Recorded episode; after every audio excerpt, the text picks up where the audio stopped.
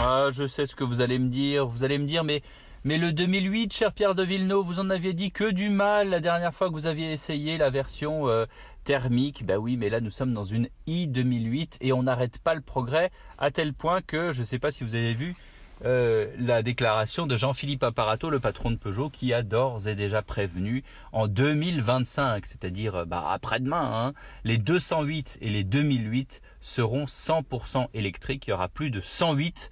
L'entrée de gamme se fera 208 et 2008 en 100% électrique. Alors en ce qui concerne cette voiture, bon bah, je vous ai déjà dit que dans cette voiture-là, qui est considérée comme un SUV, même si c'est le plus petit de la gamme, bah, on a quand même assez peu de place, on se sent un peu à l'étroit, on se sent un peu engoncé, hein. on n'est pas exactement euh, dans une voiture très vaste, lumineuse, non c'est pas le cas. Alors ça, ça n'a pas changé. Il y a le e-cockpit, on aime, on n'aime pas, petit volant avec euh, des cadrans, une, un écran tactile qui est pas forcément euh, au top sur les fonctions. Il faut faire des retours en arrière pour revenir au menu, pour enclencher autre chose. Voilà, nous sommes là sur une version allure de la i 2008 qui frise les 38 39 000 euros quand même. Hein. donc après, vous enlevez les bonus. Pour une autonomie, et c'est là que le bas blesse, certains d'entre vous ont peut-être lu l'article de mes confrères de l'Argus, qui ont fait euh, notamment un trajet autoroutier. Bon, écoutez, on est à 310 en WLTP, 310 km d'autonomie avec euh, les essais qui vont bien. Mais euh, voilà, si vous prenez l'autoroute longtemps, eh ben euh, ça tombe assez vite. Et l'autre question qui se pose, c'est bah oui, mais comment on la recharge? Bah, on la recharge de différentes manières, vous le savez bien. Si vous la rechargez sur un parking public ou chez vous, ou etc., ça dépend des bornes. Mais vous pouvez vous retrouver effectivement avec un rechargement quasi gratuit. Et puis euh, mes confrères de l'Argus, pour avoir lu l'article également, se sont quand même retrouvés sur une charge rapide où ils ont, tenez-vous bien, rechargé pour 146 km d'autonomie ils ont payé 54 euros. Et là, c'est là que le bas blesse parce qu'on est quand même à l'équivalent d'une voiture essence qui consommerait 28 litres au 100. Donc là, on est vraiment dans les moteurs V12. Hein. Donc bilan pour cette i 2008, moi je vais vous dire, je, relève un peu le niveau de ce que j'avais dit. C'est quand même une voiture sympa parce qu'il y a des, c'est une voiture extrêmement confortable. Les suspensions Peugeot, c'est vraiment vraiment, on est au top du top.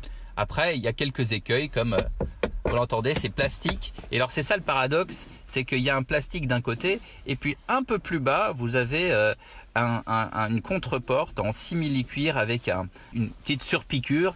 C'est vraiment très beau. Donc euh, pour le prix, je vous l'ai dit, on, démarre à 37 000 euros hors bonus. Hein, donc à vous ensuite d'enlever les bonus. Sachez que par exemple la région Île-de-France fait un bonus assez intéressant hein, pour pour ces voitures électriques. À vous de vous faire une idée. Surtout, n'oubliez pas ce que je dis toujours. Quand vous achetez une voiture, essayez-en plusieurs. Ne dites pas je vais acheter la i 2008, donc je vais essayer la i 2008.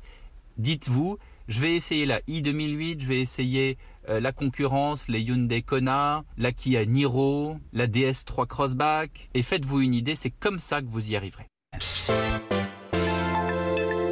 conseil, excellent conseil. De quoi D'en essayer plusieurs Oui, oui, parce bah, que souvent on est, le marketing nous pousse à choisir un design, souvent. Et c'est bien de comparer. Bah, c'est vrai qu'elle est jolie, hein, cette Peugeot i 2008, mais vous avez à la concurrence la Hyundai euh, Kona. On est à 449 km d'autonomie en WLTP face, face à 310. Hein, donc, mm. euh, et c'est là qu'effectivement les trajets autoroutiers.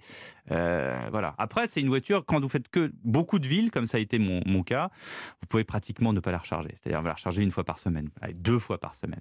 Mais pendant les vacances, c'est vrai, on a quand même euh, besoin d'un petit peu d'autonomie sur autre chose. Vous en avez, vous, des vacances? Vous avez le droit? Bah, ah bah, Confiné, comme tout le monde. Merci, Anis, et à la semaine prochaine. À la semaine prochaine.